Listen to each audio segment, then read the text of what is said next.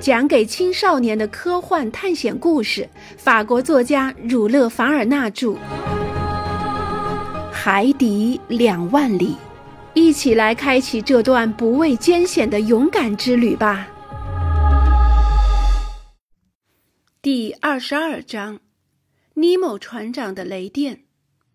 我们向树林方向看去，但没有站起来。我正往嘴里送食物的手停了下来。而尼德兰好像刚把食物塞进了嘴里。公赛伊说：“石头不会从天而降，除非是颗陨石。”第二块石头，一块精心磨圆的石头，打落了公赛伊手中的一块美味的鸽子腿。这更加证明了他的看法有道理。我们三个人都站了起来，把枪扛在肩上，准备还击。是猴子吗？尼德兰大叫道：“可以说是吧？”公赛伊回答：“他们是野蛮人。”回小艇去。我一边朝海边走去，一边说道：“事实上，我们必须往回撤，因为有二十来个土著人手里拿着弓箭和投石器，从遮住了右方天际的丛林边缘出来，与我们相隔不过百步之遥。”我们的小艇停在离我们二十米远的海滩上，野蛮人向我们逼近。虽然他们没有快跑，但做出了各种充满敌意的表示。石头和弓箭犹如雨点般飞来。尼德兰不愿意就此放弃他的食物，不顾近在眼前的危险，他一手提着野猪，一手拖着袋鼠，很快的就收拾了食物。两分钟后，我们便来到了沙滩。我们把食物和武器装上了小艇，再把小艇推入海中，然后安好船桨。这一切都是在瞬间完成的。可是，我们还没有驶出两链远的地方，就看见一百来个野蛮人一边大喊大叫，一边手舞足蹈地冲入大海，直到海水淹没了他们的腰带。我留心地观察着，这些土著人的出现会不会把鹦鹉螺号船上的一些人引到平台上来？可是没有，这只庞大的机器船睡在海面上，不见任何人影。二十分钟后，我们靠上了鹦鹉螺号，嵌板是开着的。拴好小艇后，我们就钻进了潜水船。我来到客厅，这里琴声悠扬。尼莫船长正俯身在弹奏管风琴，而且已经完全沉浸在美妙的音乐之中。船长，我喊道，他没有听见。船长，我又喊了一遍，并用手推了推他。他哆嗦了一下，转过身来对我说：“啊，是您啊，教授先生，狩猎有收获吗？”你们采到植物了吗？是的，收获很不错，船长。我回答。不过很不幸，我们带回来一群两腿动物，就在附近。我对此感到十分担心。什么两腿动物？是一些野蛮人。野蛮人？尼莫船长带着讥讽的口气说：“教授先生，您觉得奇怪吗？”你们一踏上地球的陆地，就发现了野蛮人。野蛮人，陆地上哪一处没有野蛮人呢？再说，被您称为野蛮人的那些人，难道会比其他人更野蛮吗？可是，船长，对我来说，先生，到处都能遇到野蛮人。那么，我回答。要是您不愿意在鹦鹉螺号船上接待他们的话，最好还是小心为好。放心吧，教授先生，这事用不着您担心。可是有好多土著人呢，您估计有多少？至少有一百来个。阿罗纳克斯先生，尼莫船长一边回答我，一边又把手指搁在了琴键上。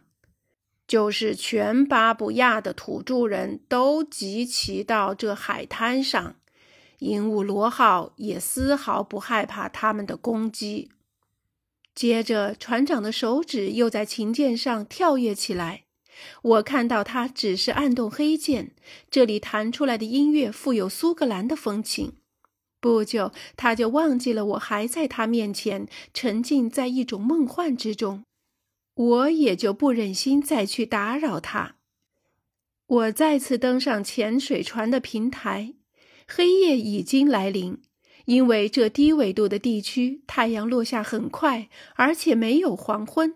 我只能朦朦胧胧地望见盖博罗岛，但是海滩上已经点起了许多篝火，说明土著人并不打算离去。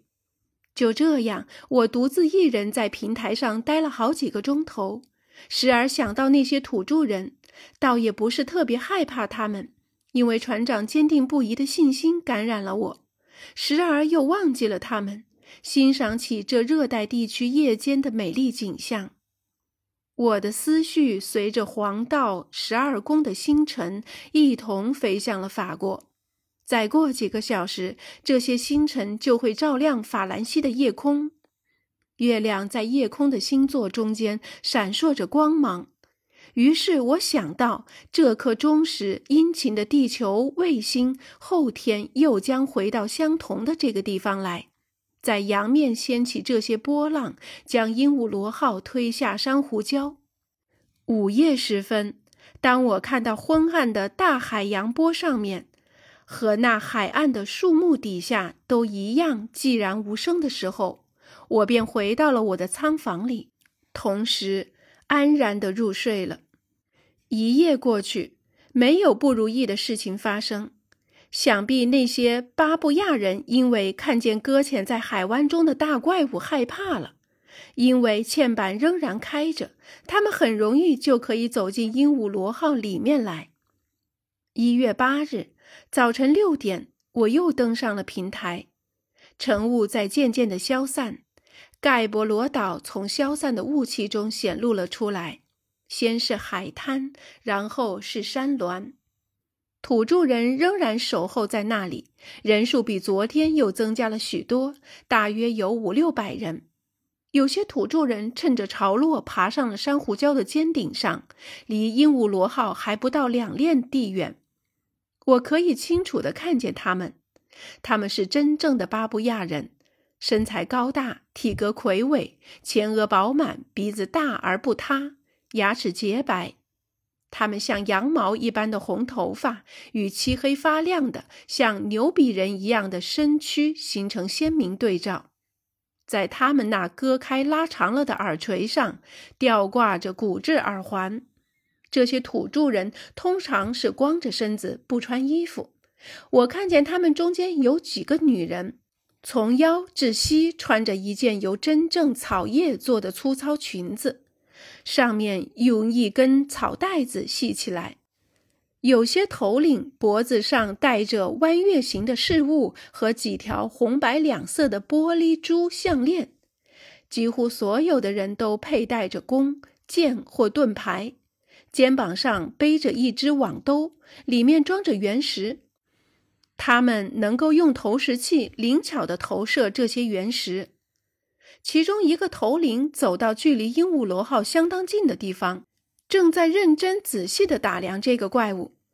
他大概是一名高级马多，这里的马多意为头领，因为他披着一条香蕉树叶编的披肩，边缘上带有花饰，同时还染上了鲜明的色彩。我很容易就可以击毙这个土著人，因为他距离我还不到一个射程。但是，我觉得最好还是等他们表现出真正的敌对行为时再动手吧。在欧洲人和野蛮人之间，欧洲人应当采取防卫，而不是主动进攻。在整个退潮期间，这些土著人都只是在鹦鹉螺号周围转来转去，并不大声喧闹。我听见他们不断重复着“阿塞”这个词。从他们的手势来看，我明白他们是要我到岛上去，但我想对他们这个邀请还是谢绝的好。因此那一天，小船没有离开大船，这使得尼德兰师傅很是失望，他不能充实他的食物了。于是，这个灵巧的加拿大人便利用时间来调制他从盖博罗岛上带回来的肉类和西米粉。至于那些土著人，在上午十一点左右，当珊瑚礁尖顶开始在上涨的潮水下隐没不见时，就都回到岸上去了。但我发现他们在海滩上的人数大量增加了。他们大概来自附近岛屿或巴布亚本岛，然而我还是没有看见一条土著人的独木舟。由于目前没有什么可做的，而这片海中又有大量的贝壳类、植虫类和其他海产植物，于是我便打算在这清澈的海里打捞一番。而且今天又是鹦鹉螺号在这一带海面停留的最后一天了。